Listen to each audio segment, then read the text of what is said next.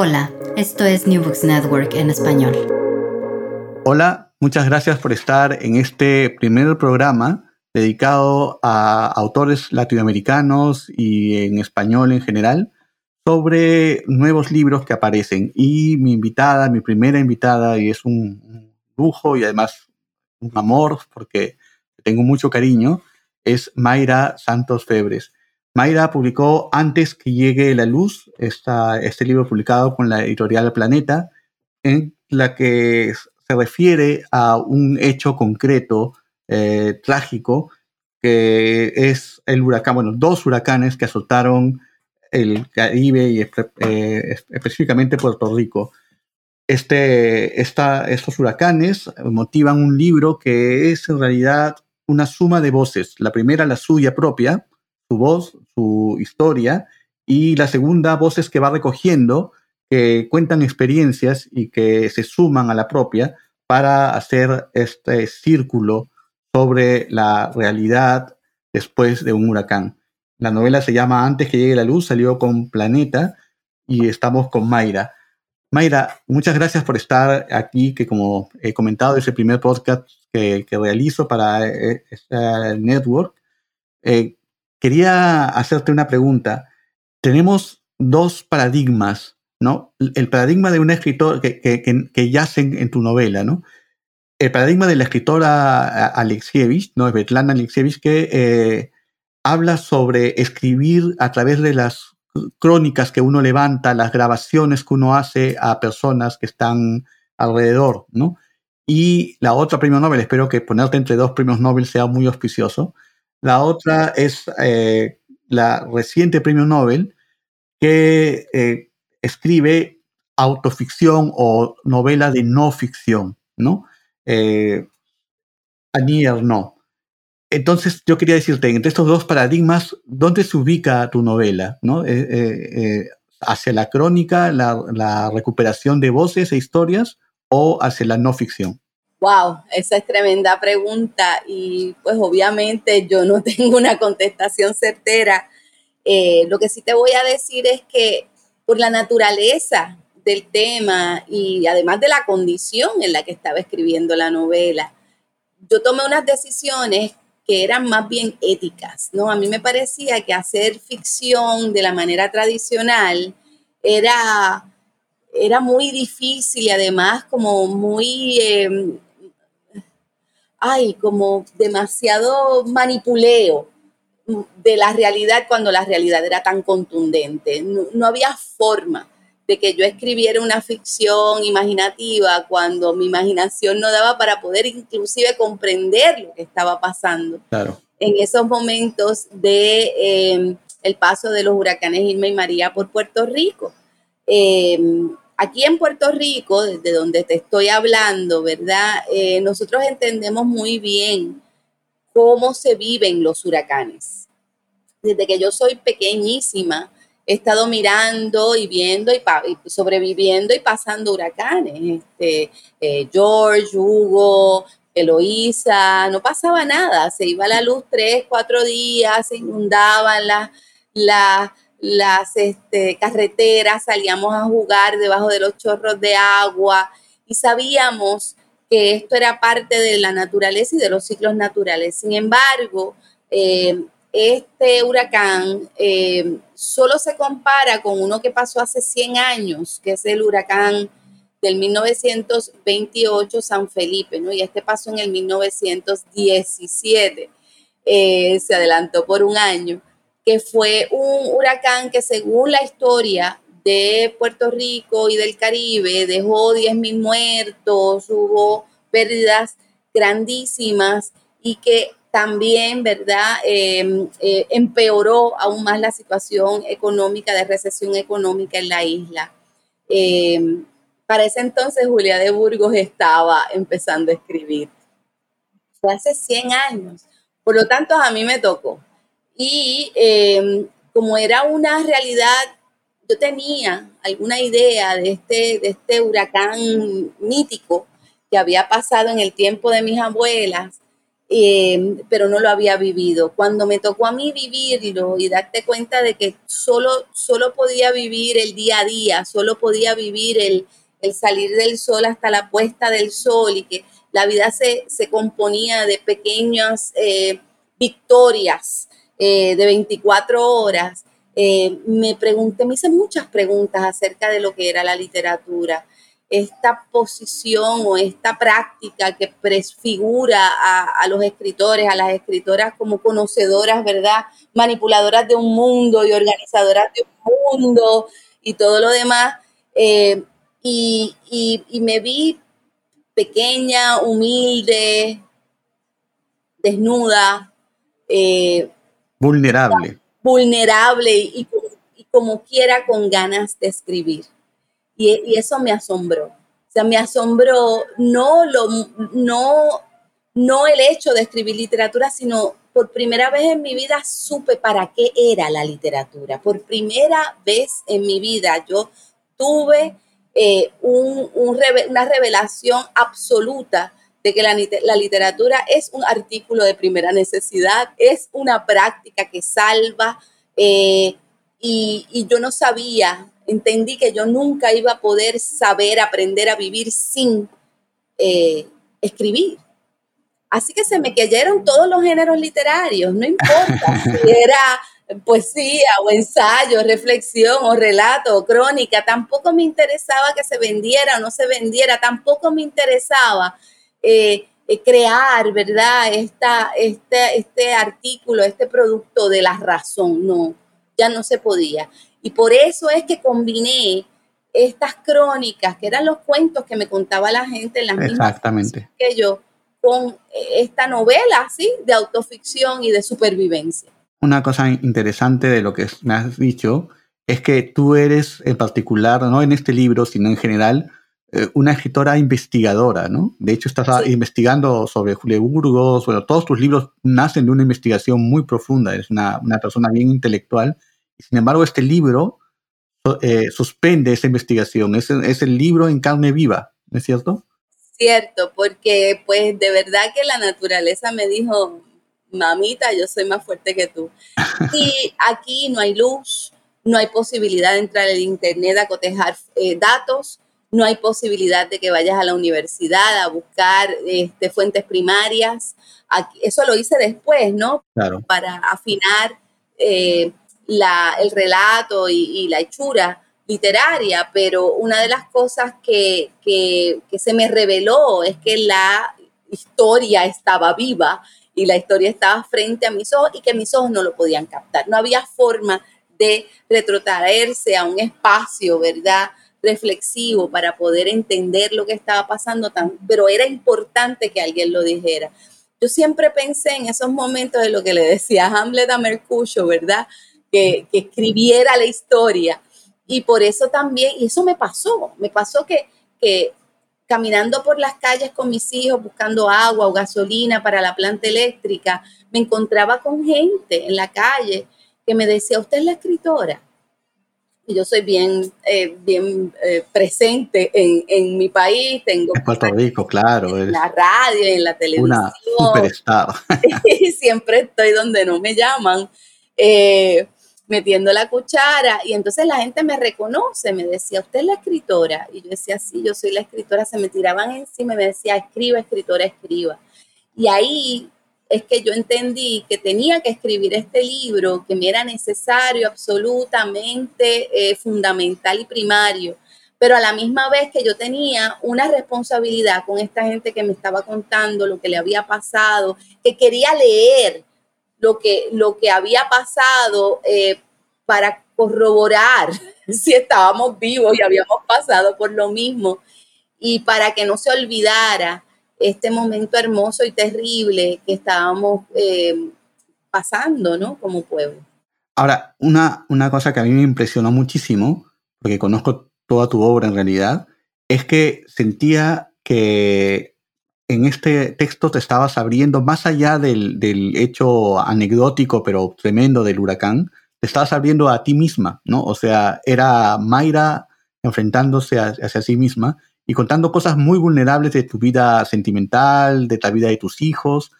o sea, exponiendo, exponiéndote realmente a eh, tu vida, ¿no? Mostrándola públicamente. Y yo decía, ¿qué relación hay entre este huracán, naturaleza, fuerza externa, con un huracán interno, ¿no? Un movimiento interno que te moviliza justamente hacia tu propio ser, hacia lo más cercano a ti, ¿no? Me parece que eso es un tema fundamental en el libro, Eh, es decir, reconocer a mis hijos eh, como parte mía y no a la autora que está escribiendo y que es conocida, ¿no?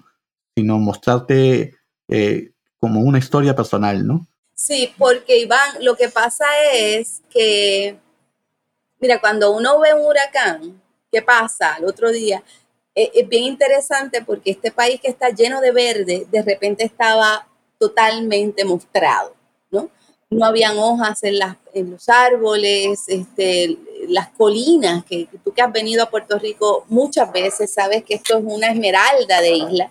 Todo tiene verde y follaje, todo, todo el tiempo. Y, y al caerse se muestra otra vida, otras estructuras, otras comunidades, otras existencias que tú no ves por esta exuberancia tropical que te ciega, ¿no? Hasta ti mismo que, o misma que has vivido aquí toda la vida.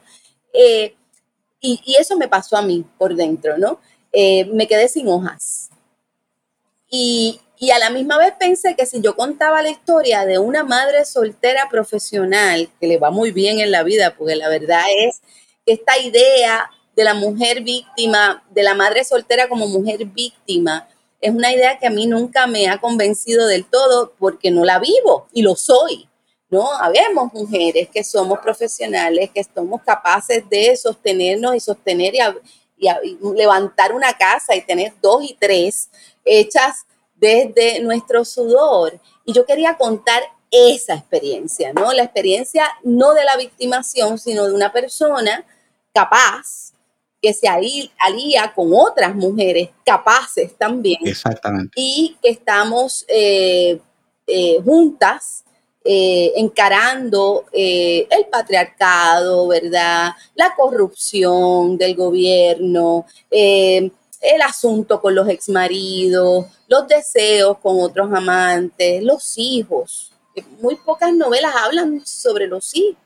También compartes el miedo, ¿no? Hay, hay una escena en la que vas con la amiga a ver la casa que está destruida, no saben cuál es la condición de la casa, la amiga que, que va a vivir contigo, que la alojas, ¿no? Este, e, eso me pareció una empatía impresionante, ¿no?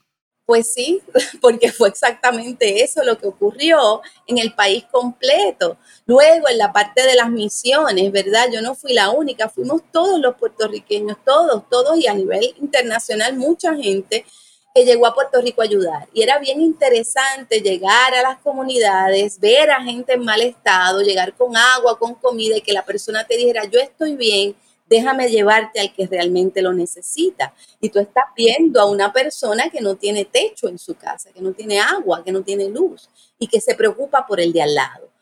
Eso fue algo que a mí me conmovió.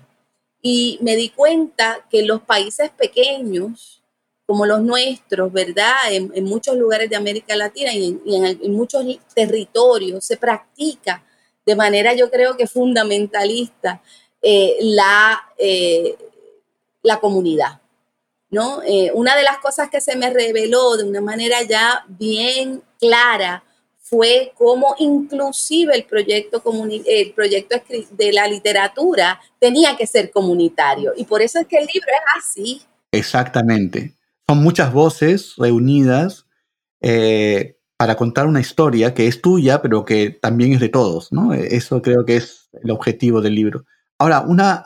Eh, una cosa importante es la escritura misma, como el hecho de escritura, porque es un libro que, aunque hay una hilación, se siente fragmentado, ¿no? Entonces, ¿cómo es que escribes el libro? ¿A través de, fragmentos o, te sientas a escribir? sé que lo escribiste además durante el huracán también, ¿no? Sí, yo tomé muchas notas para que no se me olvidaran las conversaciones que yo tenía en las filas. Las filas eran interminables y duraban pero horas y horas y horas para conseguir agua o hielo o leche. Y la gente hablaba para poder, para poder sobrellevar la espera. Entonces esas, esas filas se llenaban de cuentos y yo recogí esos cuentos y por la noche para poder dormir, cansarme, me tomaba siempre un vaso de cerveza. Yo no bebo, pero en ese momento estaba bebiendo. necesario. Para poder dormir. Y entonces escribía esos relatos que me parecían maravillosos y además para practicar, ¿no? No sabía qué iba a hacer con ese, con ese material, pero sabía que había que recogerlo, porque me estaban diciendo las personas que me reconocían que había que escribir sobre esto. Y yo iba recogiendo ese material eh, y no sabía cómo utilizarlo, pero sí los tenía por días. Después lo que hice fue hilar esta novela de amor fallido, ¿verdad? O nunca, eh, claro. nunca consumado, eh, con este muchacho, el, Gabo, ¿verdad? Que es menor, es menor que la escritora, 15 años menor y que también es padre soltero, que está trabajando en la calle y que es de una, exacto, somos de la misma raza, pero él es de una posición social menor y entonces su vulnerabilidad es muy grande y, y la pregunta era, ¿cómo se crea la alianza? ¿Cómo puede ser? ¿Podría ser? ¿Qué tipo de amor o de amistad o de, o de conexión se puede dar entre una mujer poderosa, aunque vulnerable, y un hombre eh, más vulnerable todavía, ¿verdad? Pero es una alianza, ¿no? O sea, e, esa escena es muy buena porque es una alianza de necesidades, ¿no? Sí. Quizá eso demuestra el huracán, ¿no? O sea, hay que hacer alianza de necesidades de personas que probablemente en otras circunstancias no estarían unidas, ¿no? Sí, y además porque había una reflexión, había en ese momento histórico una reflexión acerca de la vida. ¿Qué significa estar vivo? ¿Qué significa vivir? ¿Qué es lo importante? ¿Cómo esta segunda naturaleza de títulos y de doctorados y de prácticas intelectuales eh, se va, se, se cae? Y lo que queda es un ser humano al lado del otro ser humano viendo la noche y esperando a que llegue la luz que sepa encender la máquina. para, es, más es, mejor a que sepa sobre Shakespeare, digamos. Ah, no, todo eso, eh, te lo juro, hermano, en esos momentos no sirve para mucho.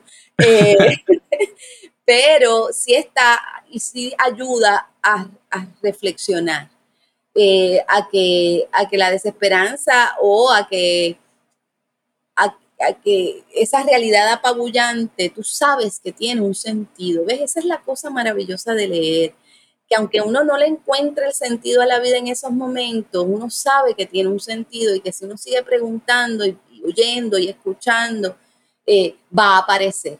Y, esa novela eh, fue un tributo a, a, esa fe, a esa fe de que iba a llegar la luz, a que iba a, íbamos a pasar por ese momento terrible y que nos teníamos para sostenernos y que eso es de lo que se trata la vida. Me gusta mucho el nombre antes que llegue la luz porque anuncia que llegará la luz, ¿no? Sí, siempre llega.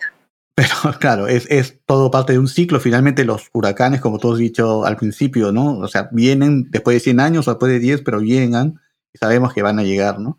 Pero tenía otro nombre, tu libro tenía otro título o siempre fue antes que llegue la luz? Siempre fue antes que llegue la luz. Es la primera vez que yo tengo una confianza y, una, y un, conocimiento rotundo de cómo se va a titular una cosa que yo escriba. Es súper importante, ¿no? Es muy significativo cuando sabes que cómo se llama el libro, porque ya prácticamente ya no solo tienes el tema, sino tienes el propósito. Sí, no, siempre lo supe. Y yo soy malísima para los títulos, ¿no? Nunca sé, pero esta vez sí sabía. Y, y, además porque era lo que todo el mundo estaba discutiendo. ¿Cuándo llega la luz? Ya llegó la luz, este, por dónde va, viene la luz, llegó en Ponce, llegó en Mayagüez, llegó en el sur de la isla, llegó en el oeste, cuándo llega, por dónde va, esa era la, el tema, ¿no? Eh, y era bien importante que se, que se titulara así. Pero te iba también a hablar sobre lectura literaria. Una de las cosas que yo quería también trabajar en ese yo múltiple, ¿verdad? En ese yo todos, en ese yo comunitario que habla en esta novela, era que también me daba la oportunidad de mirar en lo que nos hemos convertido en este país, ¿no? Eh, y en muchos países de América Latina, esta, esta, esta, esta combinación extraña entre modernidad infraestructural, ¿verdad? Todo el mundo sabe o, o por lo menos habría que revisar, ¿verdad? Que la historia de América Latina tiene un salto muy grande durante los años 70, en Puerto Rico un poco antes, durante los años 50, ¿verdad? Porque éramos el laboratorio de lo que se convirtió en la presencia de Estados Unidos como prometedor de un modelo de modernidad para todo el hemisferio. Eh, y entonces Puerto Rico como colonia, aquí fue que se, se em, ejecutó ese plan primero que en cualquier otro lugar.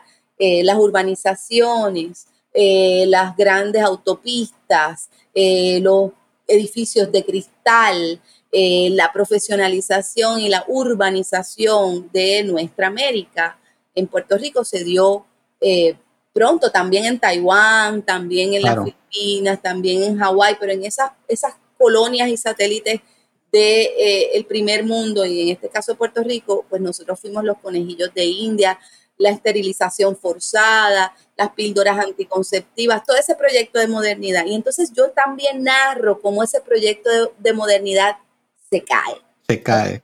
Se, se sacude, el huracán no permite nada. Y venía de antes, o sea, ya habían unas cosas resquebrajándose y el, y el, huracán tumba eh, esa vitrina de la modernidad y de eh, el, plan norteamericano de la casa y, la familia y el white picket fence y todo eso se cae. De hecho, el concreto es muy importante en tu novela. Hay muchas cosas sobre edificios, sobre concreto. Hay un episodio en que pasan cómo que a mí me, conmovió, ¿no? Cómo pasa el huracán adentro de la casa y hay que agarrarse, ¿no?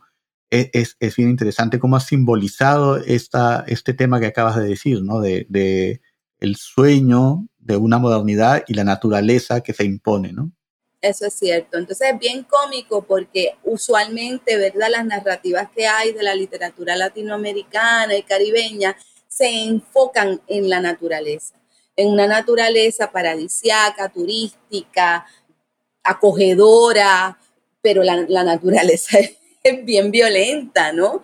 Y entonces ese proceso yo lo quería dejar ver a la misma vez que ver eh, los límites de la modernidad en, en, estos países que son tan naturales, ¿verdad? Tan, tan conectados con el mar, con el viento, como Yayansa, ¿verdad? La diosa de la destrucción, que es como una Kali, que es la diosa de los huracanes, y cómo te enseña eso, que, la, que, que, es, una, es una novela de colonial, porque es una novela que rompe eh, esa idea de la modernidad y, de, que critica el colonialismo, no tan solo eh, político, sino también epistemológico y literario. Y mental también, ¿no es cierto? Exacto, sobre todo el mental. Porque, claro, porque eh, todo lo que nos han dicho que es, no es cuando viene un huracán y nos destruye, como cuando a todo el mundo le pasó la pandemia, ¿no? Todo se tiene que reestructurar. Es interesante porque entonces tu novela sigue siendo una novela tan personal, tan íntima, tan de ruptura con tu propia obra y con la literatura en general latinoamericana. Eh, sin embargo, todavía recoge el tema de la civilización y la barbarie, que es un tema fundamental para nuestros países, ¿no? Sí, pero depende de cómo tú lo ves, ¿verdad? Porque yo he tenido esta discusión con muchos pensadores y pensadoras. De hecho, ahora mismo estoy organizando un foro sobre, con mesas sobre esto.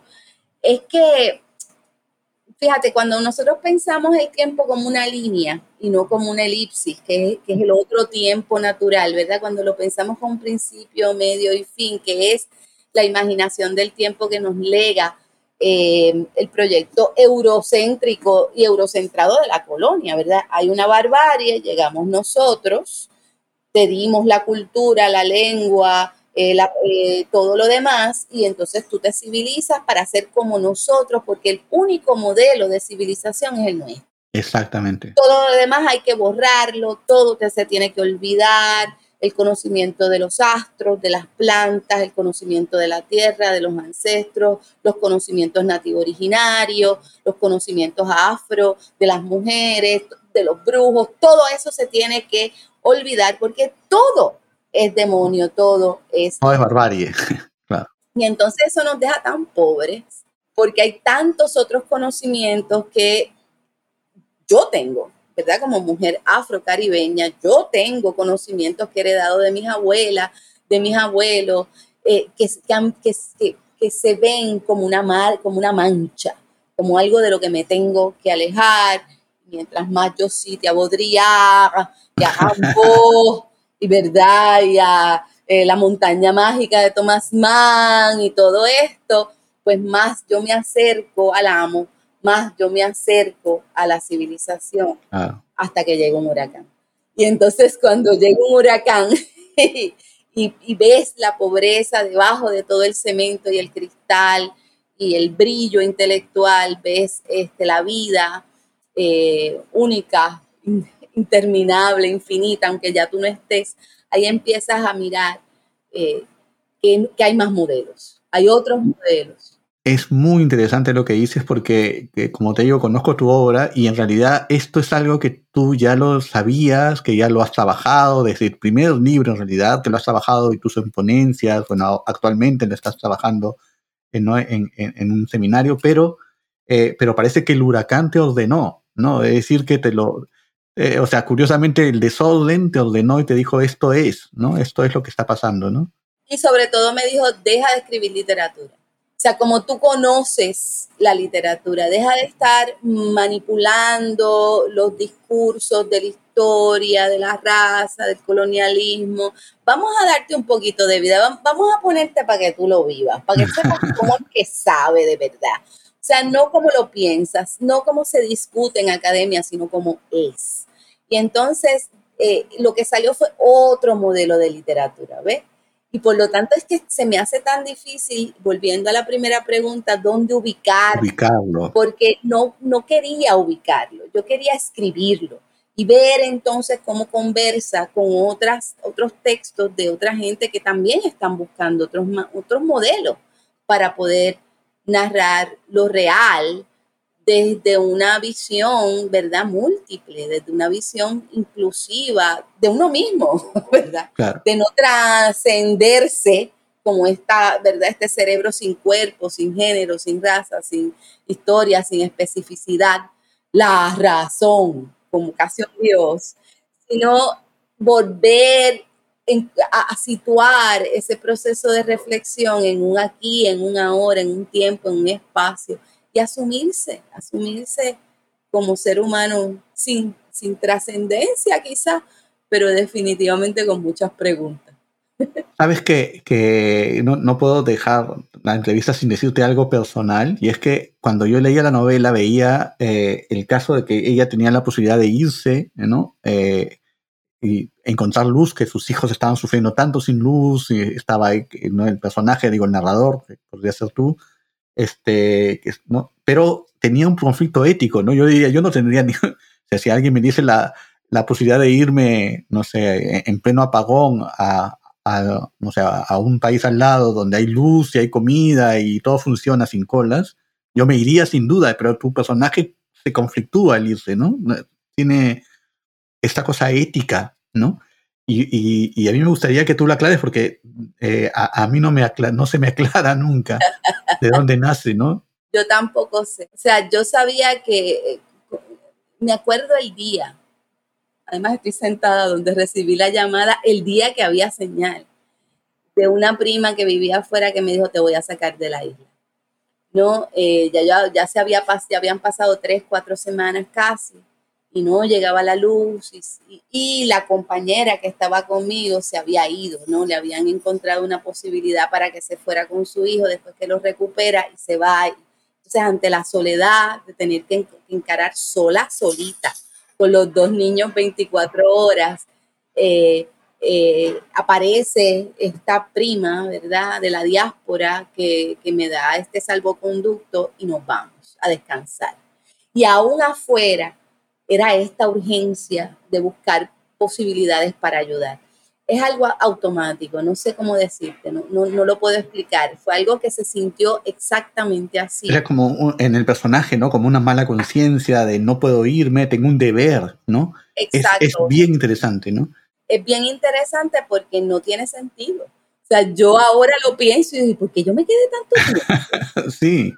si yo siempre ya tenía, no era que no tuviera la posibilidad de irme, Exacto. era que, el, día a día, y es una cosa muy interesante también de cómo funciona la cabeza en, el estado de la supervivencia, y es que tú piensas honestamente en el día. Exactamente. O sea, es, no tiene, el día no tiene más de es el presente total el presente total, tú no estás haciendo un plan de que te vas en dos semanas, de que, de que quizá, y es, es, es, es, un, es algo muy poderoso, ¿no? Eh, ocurría de esa manera.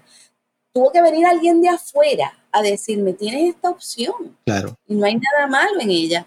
Para yo entonces darme cuenta que yo me debía llevar a mis hijos de este catombe y dejarlos descansar, ¿no? Eh, pero aún así, esta sensación de colectivo da mucha... ¿Sabes lo que daba? Iván, daba paz.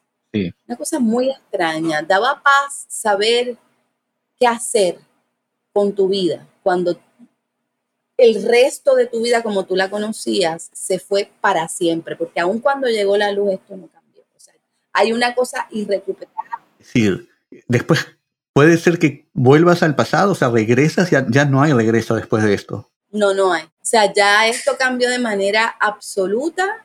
Eh, no te puedo decir que era exactamente igual a esos ocho meses. Pasó la pandemia, pasaron los terremotos, ¿no? Ya la vida siempre es distinta.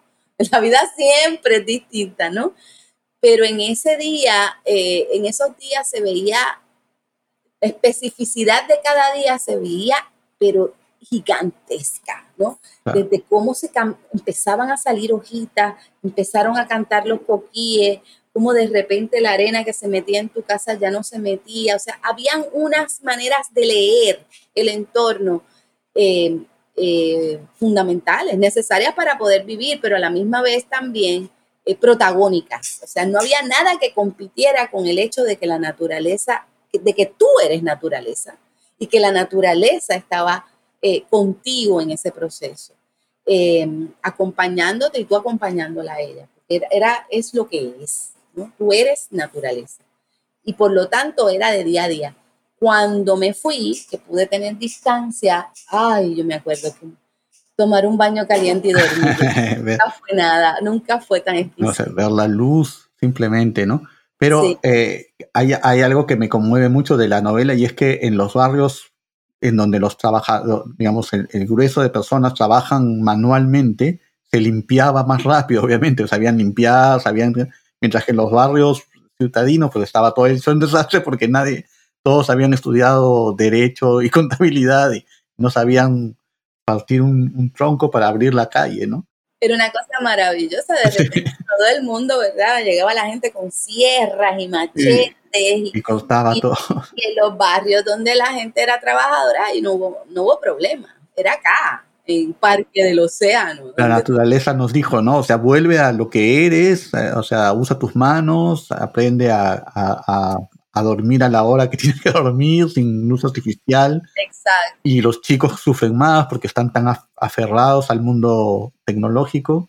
Fíjate, mis chicos aprendieron dos cosas, a mí me encantó verle. Una de las cosas fue a, con gente, que después desaprendieron eso en la pandemia, a lavar con sus manos, a cocinar. Eso. Em, a cortar, a hacer fuegos, a jugar eh, en la naturaleza y a leer. A leer. Mi hijo se mantuvo mucho tiempo leyendo y de hecho mucha gente en las misiones, en los lugares apartados, lo que pedían eran libros uno llegaba con cajas de agua y comida y esto. Y a mí, ¿verdad? Me, me preguntaban las maestras y las líderes comunitarias, Mayra, trae libros, libros. Qué bonito, ¿no? O sea, de verdad que la literatura para mí adquirió un valor. Claro.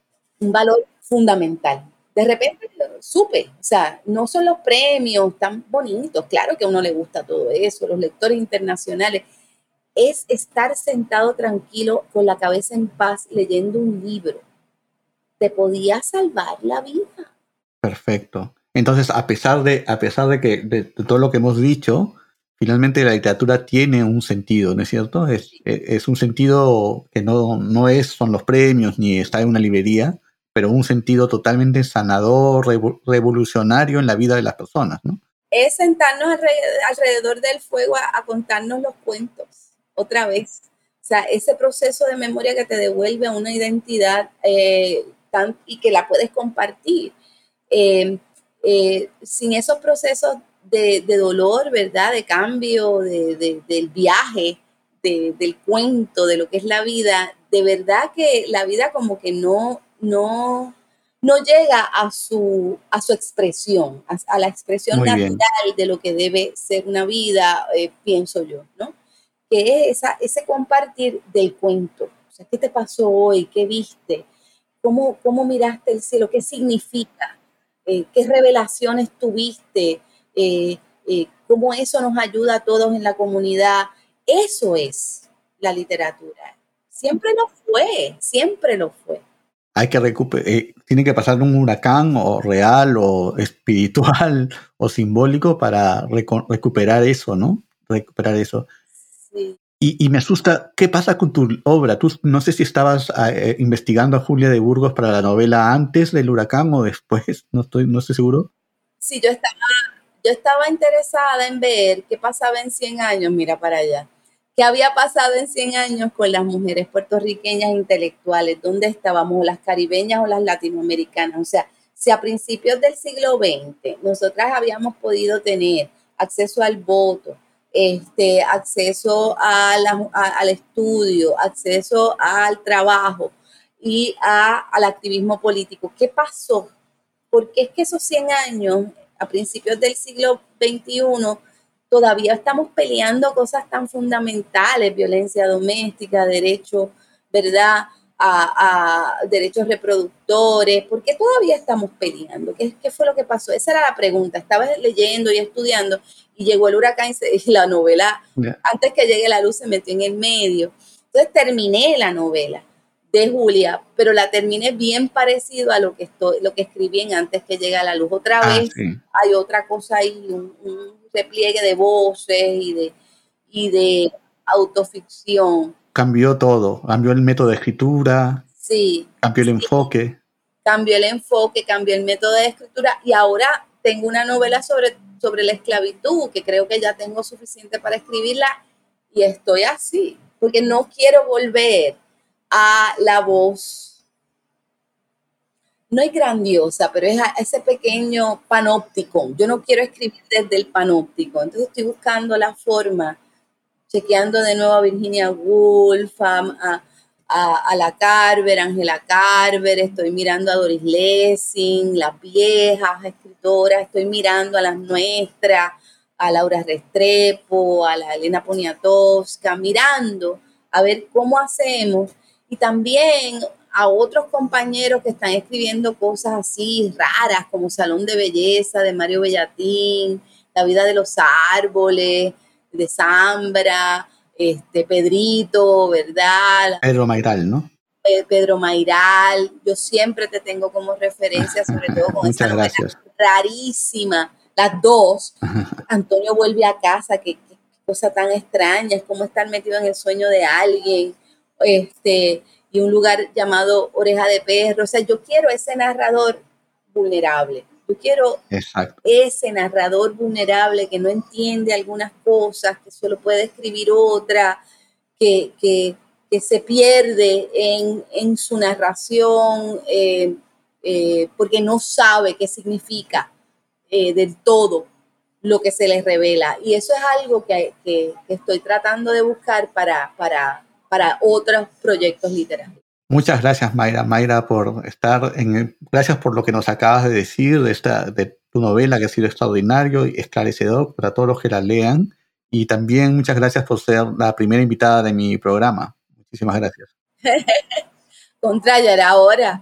Qué bueno que me invitaste. Muchas gracias, Iván. Y tú sabes, aquí siempre, desde el Caribe, esperándote. Ya conversaremos, espero, sobre las novelas nuevas que tengas. No será la primera invitación. Muchas gracias. Gracias. Gracias por escuchar New Books Network en español.